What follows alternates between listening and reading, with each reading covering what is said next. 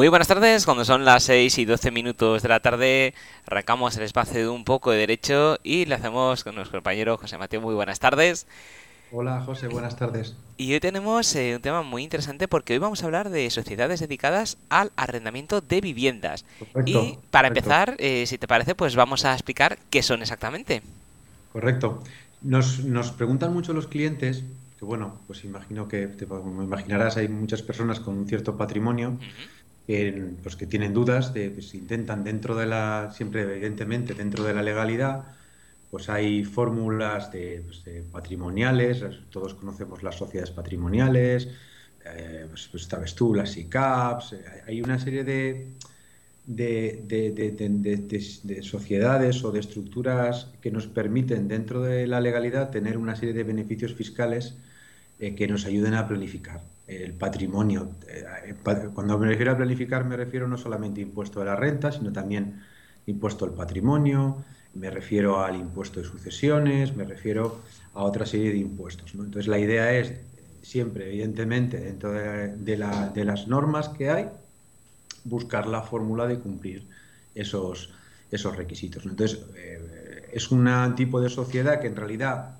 es una sociedad normal, es decir, una sociedad limitada como cualquier otra sociedad, pero si dijéramos que es una sociedad de las que se calificarían como patrimoniales, pero patrimoniales en realidad no es una calificación como tal. Una sociedad patrimonial es una sociedad que su definición es que su, objeto es tener inmuebles eh, o, activos, ¿no?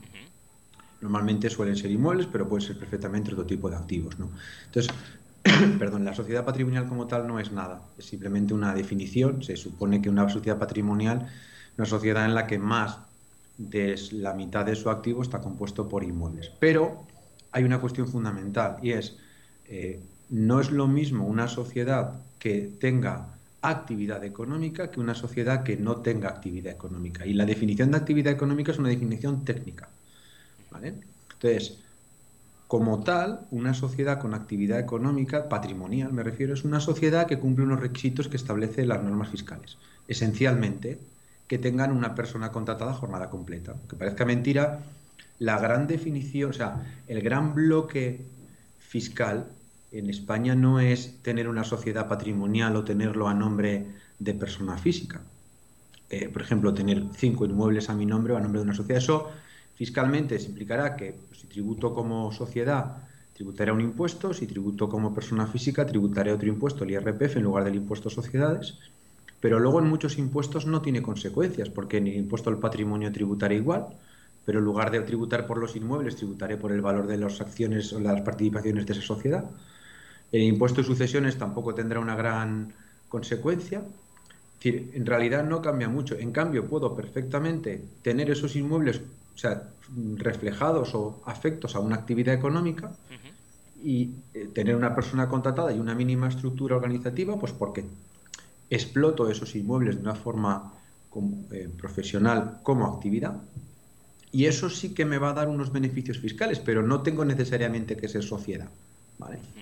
Puedo serlo yo, puedo tener yo persona física, eh, tener una persona contratada, tener 20 inmuebles y tengo un montón de beneficios como si fuera una, de la misma forma que una sociedad. La definición, por lo tanto, no es ser sociedad o no, sino tener actividad económica y el requisito de actividad económica es el que te he comentado. Entonces, dentro de las sociedades, por así decirlo, patrimoniales, hay este tipo de sociedades que se creó hace unos años con una finalidad muy concreta y es eh, las sociedades que su destino total o fundamental es alquilar inmuebles para vivienda. Ojo, Estamos hablando de que aquí no incluyen alquilar locales o no incluyen apartamento vacacional, solamente alquiler, arrendamiento de vivienda. Y hablamos de vivienda de los que dice la ley de arrendamientos urbanos, ¿no? para que las personas ocupan ahí o en su eh, condición de, vivienda habitual.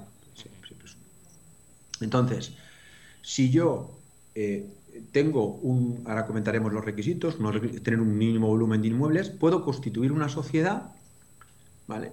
que me permite tener una planificación fiscal eh, legal y eficiente. Evidentemente, eh, bueno, muchos oyentes no lo sabrán, pero cuando yo alquilo a vivienda ya de por sí la ley del IRPF me da unos requisitos.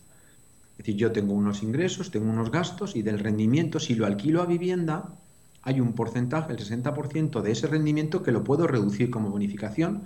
Son medidas que tratan de fomentar que los propietarios alquilen a vivienda y no para especular. Por lo tanto, dirás, bueno, pues si yo ya gano 10.000 euros, tengo 5.000 de gastos y de esos 5.000 ya tengo una reducción del 60%, en realidad no fiscalmente en IRPF, pues no tengo un gran beneficio constituir una sociedad. ¿Para qué? Si ya tengo un beneficio.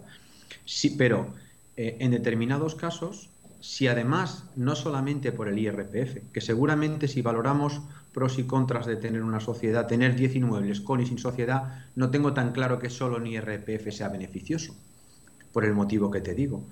Pero existen estas sociedades que se crearon como estructuras de planificación, pero que en lugar de tener el patrimonio a mi nombre, lo tengo a nombre de una sociedad.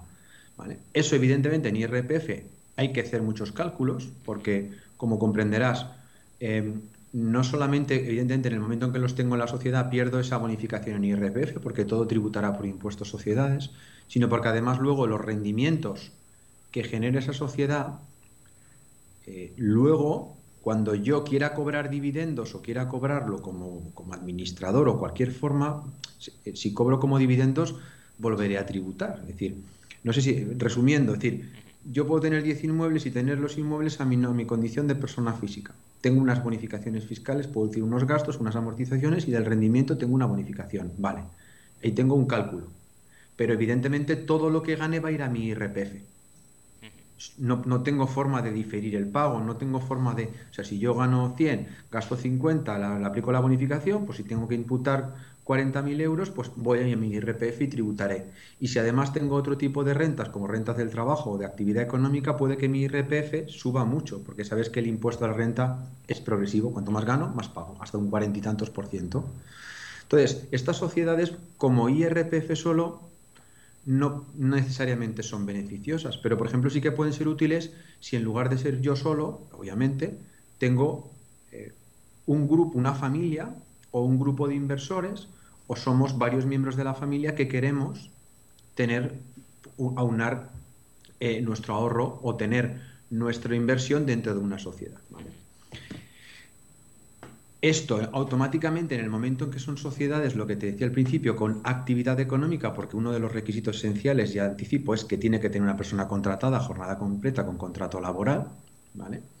Automáticamente se me abren una puerta de beneficios muy grandes que evidentemente no van a evitar que pague impuestos porque no ese es el objetivo, repito, pero sí que en lugar, por ejemplo, de pagar un tipo impositivo de un 25% de, las, de impuestos sociedades, pagaré un 15% y durante toda la vida de la sociedad que cumple los requisitos. Con lo cual ya es un beneficio fiscal muy grande. Pero es que además, si yo esas acciones, como las tengo, esos inmuebles los tengo en una actividad económica, como es estas sociedades, eh, tendré bonificaciones en el impuesto del patrimonio y tendré bonificaciones si se cumplen unos ciertos requisitos en el impuesto de sucesiones, con lo cual los beneficios se multiplican. ¿Vale? Entonces, son instrumentos de planificación, por muchos motivos son muy buenos. No es la solución definitiva, porque evidentemente, como acabo de decir, no siempre va a justificarse tener una sociedad para tener, depende de nuestra intención, depende de nuestra finalidad, de los objetivos, depende de si quiero o no planificar luego un impuesto de sucesiones, de eh, impuesto al patrimonio, en fin, muchas, aquí dependerá de muchos factores, te puedes imaginar, no es lo mismo vivir en Madrid, en Valencia, en Andalucía, porque como sabes, son impuestos, todos ellos, salvo el IRPF, que afectan, por lo menos en la parte estatal, que afectan a impuestos autonómicos, con lo cual cada comunidad autónoma tiene que tener un estudio personalizado no todas las comunidades autónomas. En una comunidad autónoma donde tengo bonificada el 99% de la cuota del impuesto, pierde, no sé si me explico, eh, o donde no hay impuesto del patrimonio por bonificación, no tiene igual la misma utilidad que pueda tener en una comunidad autónoma donde no hay estas bonificaciones. ¿Me explico? Entonces, resumiendo, eh, requisitos. ¿Vale? Es un poco, ¿qué, ¿qué, qué es esta sociedad? Es una sociedad limitada normal, repito con actividad económica, es decir, primer requisito esencial tiene que tener una persona contratada jornada completa. Funciones administrativas, contables, comerciales, tiene que tener funciones reales. Y además Hacienda lo vigila. Lo vigila porque sabe que en esto hay mucho fraude y nos va a exigir que esté contratada y que además eh, cumpla unas una estructura mínima. No, es muy complicado hacerle ver a Hacienda que vamos a contratar eh, una sociedad, no es este caso, una sociedad patrimonial, contratar a una persona para tener unos beneficios fiscales y que haya solo un inmueble alquilado. Entonces, cuidado porque, porque toda, eh, toda acción eh, que tenga como finalidad evitar la aplicación de la norma fiscal puede ser, Hacienda lo puede, lo, puede mirar con lupa, porque evidentemente lo que no está permitido es el, es el fraude o generar estructuras para no pagar impuestos. Resumen, tenemos actividad, tenemos una persona contratada, necesitamos un número mínimo de viviendas, ocho o más. ¿Vale? Es decir, aquí lo que se busca es que sea una estructura mínima. Y no vamos a crear una sociedad como estas para tener lo que te decía antes, para tener dos inmuebles, ocho o más.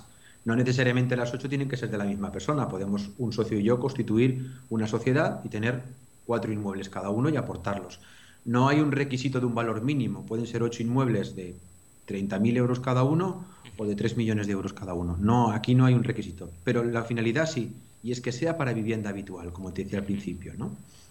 Y luego es muy importante que para tener esos bonificaciones, esos, esos beneficios fiscales que te comentaba, que ahora luego repasaremos, em, tienen que estar alquilados durante un periodo de tres o más años. Es decir, si yo tengo ocho inmuebles, para poder tener esos tipos especiales de impuestos sociedades, Hacienda me va a, me va, a exigir que esos inmuebles eh, estén alquilados durante más de tres años cada uno. O, dice la ley, puestos a disposición, porque claro, yo puedo tener ocho Igual resulta que de los ocho tengo seis y dos, por el motivo que sea, me cuesta alquilarlos.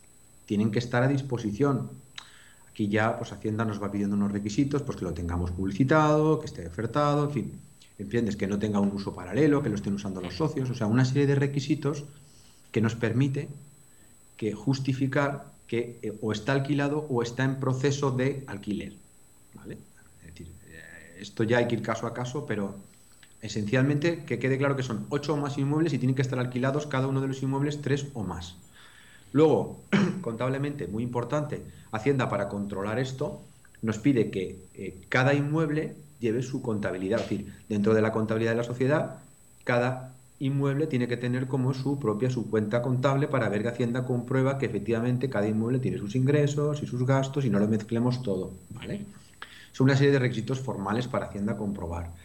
Luego estas sociedades puede ser que aparte de alquiler de inmuebles, imagínate que tenga otras actividades, por ejemplo, venta de inmuebles. Podría perfectamente. Pero eh, como mínimo el 55% de los ingresos de la sociedad tienen que venir de los alquileres, de esos alquileres que comentábamos de vivienda habitual. O, o que están en el mercado para. Pero, por ejemplo, una sociedad puede facturar 100.000 euros de alquileres al año y tener por la venta de un inmueble o por una actividad X paralela que no tenga nada que ver con el alquiler, un 20, un 30, hasta un 45 máximo por ciento de ingresos. ¿no? Siempre que se cumplan esos requisitos, Hacienda nos permitirá en pagar el tipo impositivo eh, reducido que comentábamos. ¿no? Ese beneficio fiscal que comentábamos, que en lugar de un 25% en el impuesto de sociedades pagues un 15%. Que antes era más, lo cambió la ley no hace mucho y los beneficios se redujeron sustancialmente, pero siguen siendo interesantes. O sea, una sociedad que gane 100.000 euros de beneficio antes de impuestos, en lugar de pagar 25.000, pagará 15.000. Claro, eso, pues, ese dinero te permite o aumentar el beneficio para los socios vía dividendos, o quizás no ese es el objetivo, sino reinvertirlo en más inmuebles y que el beneficio vaya un poco redundando en el, en el crecimiento de, de, esa sociedad. ¿no? Al final es una, las sociedades de este tipo se generan para tener un tipo impositivo eficiente y que los beneficios no es interesante repartirlo entre los socios porque entonces pagan dividendos. O sea, yo pago la sociedad pagará impuestos a sociedades y luego de lo que quede, si lo reparto entre los socios, los socios vuelven a pagar en renta como si fueran dividendos de acciones o de participaciones, con lo cual no ese es el objetivo. Para eso me lo pongo a mi cuenta persona física y ya está. Y lo pago y lo tengo todo, sino como una forma de ahorrar esos, en ese ejemplo, esos 10.000 euros que no, puedo eh, comprar otra vivienda. O puedo mejorar las viviendas que tengo para mejor, mejorar el rendimiento económico de cada alquiler. No sé si me estoy explicando. Son sociedades que la finalidad que tienen es ir generando ahorro, ir reinvirtiendo en que vaya aumentando el valor de los, de los inmuebles o el valor del, o el número de los inmuebles que tiene la sociedad. ¿no? Es una forma de ahorrar a medio y largo plazo. Esto no se hace para, para un año vista, nunca. ¿no? ¿Y deben de cumplir alguna formalidad? bueno, algunas, lo que, bueno, son más bien requisitos lo que he explicado, ¿no? Mm. formalidades esencialmente, bueno, hay varias, pero yo siempre me centro en dos. Una ya la he explicado y es que los inmuebles tienen que estar alquilados un mínimo de tres o más años, cada inmueble. O sea, esos ocho inmuebles que comentábamos tienen que ser alquileres que estén a largo plazo, es decir, eh, como mínimo cada inmueble tiene que estar tres o más años o alquilado o puesto a disposición. Y luego es muy importante comunicarlo a Hacienda. Esto, o sea, esto no es un tipo de, de, sociedad que yo puedo considerar que al final del año, o cojo y digo, bueno, pues ahora como soy sociedad de alquileres pago un 15 en vez de un 25 de impuestos a sociedades. O sea, yo a, principio del año, que este año, acabamos de empezar el año, tengo que informar a Hacienda que me quiero acoger a este régimen especial, ¿vale? que me permite tributar más barato. Evidentemente, Hacienda lo hace para que se sepa a quién tiene que fiscalizar que se cumplen todos estos requisitos. Entonces, Hacienda ya automáticamente, en el momento en que yo lo solicito, escrito Hacienda, quiero acogerme al régimen especial de arrendamiento. Entonces Hacienda ya, pues, ya sabe que tiene que fiscalizar que se cumplen los requisitos que comentábamos antes. Básicamente son esas formalidades. Evidentemente, todo lo que decía antes, que son requisitos de inicio, se tienen que cumplir. Si yo, dura, el, el cuarto año de la sociedad, en lugar de ocho, tengo siete inmuebles porque vendo uno, o resulta que el 50 y 4% en lugar del 55% de mis rentas ya no son por alquileres, automáticamente lo que hace Hacienda es ese año y todos los siguientes que no lo cumpla, eh, me va a exigir que pague como si no fuera una sociedad con unas bonificaciones. Entonces me dirá Hacienda, que usted me dijo que iba a cumplir los requisitos, no los ha cumplido, del año pasado y del anterior o de los que sean, en vez de un 25 del impuesto a sociedades, me debe usted, pues me ha pagado un 15, me tiene que devolver el 10, que no, o da pagarme el 10 que no ha pagado, más los recargos, intereses, etcétera. O sea, si yo me acojo a este sistema, salvo que decida dejar de acogerme, tengo que cumplir todos los años todas las formalidades y requisitos que, comentábamos antes, ¿no? El número de inmuebles, el número de facturación, etcétera, etcétera, ¿no? ¿Y es realmente beneficioso? Em, lo que te decía, bueno, a ver, claro, evidentemente, o sea, eh, si se utiliza bien, en este tipo de situaciones no se puede hacer porque sí, porque te lo ha dicho un amigo, una cena que te ha comentado un vecino, no, no, o sea, esto tiene que ser un instrumento que tiene que tener una finalidad, es decir, con qué intención lo tiene que tener una planificación, o sea, sabes realmente lo que estás haciendo. ¿Has hecho un estudio comparativo entre esos 10 inmuebles? ¿Cuánto pagas en IRPF, impuesto de patrimonio e impuesto de sociedades? Y, has hecho un estudio comparativo de cuánto pagaría si fuera una sociedad de arrendamiento de inmuebles en, sociedades, en qué consecuencias tiene para mi impuesto del patrimonio, qué consecuencias tiene para mi impuesto de sucesiones, los gastos de gestión no es lo mismo gestionar un 10 alquileres como persona física que gestionar una sociedad. Tengo que tener una persona contratada. ¿Me sale a cuenta o no? Si yo hago, dijéramos siempre, yo siempre digo como ejemplo, dos, una hoja de cálculo con dos columnas y calculo todo esto, podré realmente decir, vale, a 5 a 10 años vista, ¿realmente cumple mis expectativas o he creado una sociedad que me cuesta dinero?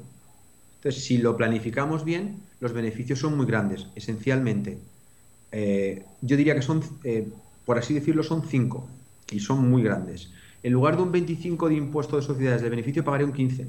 Además, no como en las sociedades de reciente creación, que pago un 15 durante dos años, o sea, durante toda la vida, hasta que cambiara la ley, evidentemente.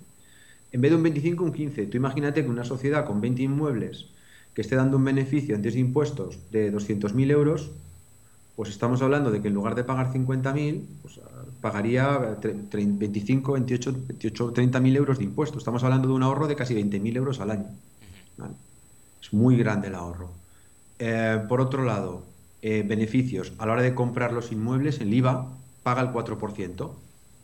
Una sociedad que compre inmuebles eh, de, de, nueva construcción o incluso si quiere construirlos, el IVA que paga, la adquisición de esos inmuebles, tributa al 4, con lo cual el beneficio ya hay, un beneficio enorme. El, de pagar un 4% de IVA, un tipo súper reducido. Y luego, no para la, para la sociedad esencialmente son esos dos beneficios, tanto el tema del tipo impositivo del 25 al 15 y el IVA, pero además para los socios los beneficios se multiplican. ¿Por qué? Porque yo, si tengo un beneficio, la sociedad pagará yo puedo decidir repartir dividendos o no. Si decido no repartir dividendos, de luego una vez pagado impuestos para los socios, ese dividendo que no me reparto no tributará en el IRPF, lo reinvertiré en la sociedad. Con lo cual, mm, estoy evitando pagar 20, 30, 40 mil euros en mi IRPF, que además ya han pagado impuestos sociedades, con lo cual estoy pagando dos veces. Primero impuestos sociedades y de lo que resta lo pago yo en mi renta. Eso no me permite evitar pagar impuestos, pero sí me permite poder reinvertirlo, se llama diferir el, beneficio. Luego, como son, si esa sociedad tiene un valor de un millón de euros, evidentemente eh, yo pagaré por el valor de las acciones en mi impuesto del patrimonio si los tengo a mi nombre. En cambio, si están a nombre de la sociedad, como es una actividad económica, el, ese millón de euros que valen esas acciones de la sociedad, esas participaciones, mejor dicho, no tributan el impuesto al patrimonio porque es una actividad económica. ¿Me explico? Sí. ¿Y tienen algún otro beneficio?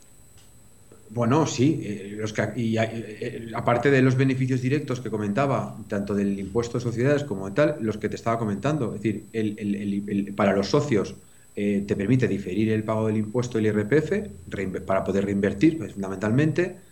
Tener, te permite no tributar en el impuesto del patrimonio cumpliendo unos requisitos que si se cumplen los que acabo de decir, se cumplen todos. Yo tengo una sociedad que vale que tiene un valor las acciones, las participaciones sociales de inmuebles que vale 2 millones de euros y como es una actividad económica está exento de impuesto al patrimonio.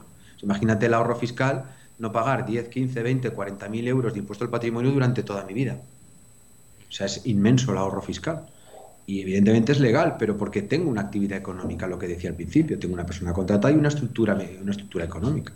Y luego en el impuesto de sucesiones, a la hora de heredar, si eh, cumplo unos requisitos que establece la normativa autonómica del impuesto, que además incluso hay una estatal, tengo mis herederos podrán tener una bonificación en esas participaciones por el mismo motivo, porque al ser participaciones sociales que están afectas a una actividad económica, puedo solicitarle a la administración que me exonere de pagar el valor de los, no de los inmuebles, porque los inmuebles están dentro de la empresa, de las participaciones de esa sociedad, ¿no? de, las acciones, que es como la gente entiende, no son participaciones sociales, una sociedad limitada.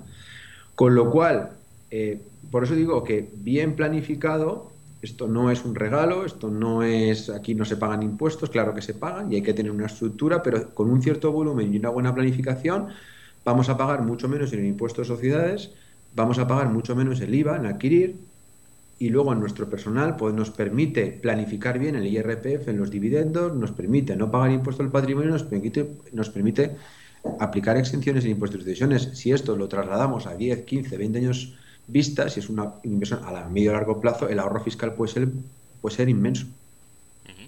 Bueno, hemos visto que es un tema eh, complejo porque hay que analizar muy bien todos los, parámetros y asegurarse de que se cumplen todos los requisitos y se cumplen también todas las formalidades. Si alguno de nuestros oyentes eh, estuviera interesado y tuviera alguna duda, ¿cómo pueden contactar con vosotros para que le podéis ayudar y asesorar? Sí, bueno, eh, lo primero evidentemente es que nos llamen o que nos busquen en, en, internet, es decir, si buscan en Marín y Mateo Abogados, es, allí nos encontrarán. Nos pueden llamar, mandar correo, eh, tienen teléfono de contacto, en fin. Eh, fundamentalmente a través de la página web tendrán además mucha información, porque como siempre todo lo que los, artículos que, cuando hacemos eh, contigo alguna entrevista luego publicamos esto más extendido y, para que la gente lo pueda revisar y ahí tendrán incluso formularios de contacto, nos pueden contactar, llamar por teléfono, mandar un correo y encantados les les haremos una primera contestación, pues un poco pues, eh, orientando brevemente, pero si necesitan luego tratar el tema más en detalle, evidentemente, pues hay que sentarse y valorar caso a caso, como digo siempre, estos son trajes a medida. No, no, todo vale para todos, ni todo el mundo tiene la misma finalidad, ni, ni tiene verdad la, la misma intención, ni, la, ni, tiene los mismos intereses o los objetivos eh, financieros o, o, de ahorro. ¿no? Correcto. Pues eh, muchísimas gracias, un placer como siempre. Nos vemos y escuchamos en el siguiente programa. Un saludo y buenas tardes. Adiós. Hasta luego.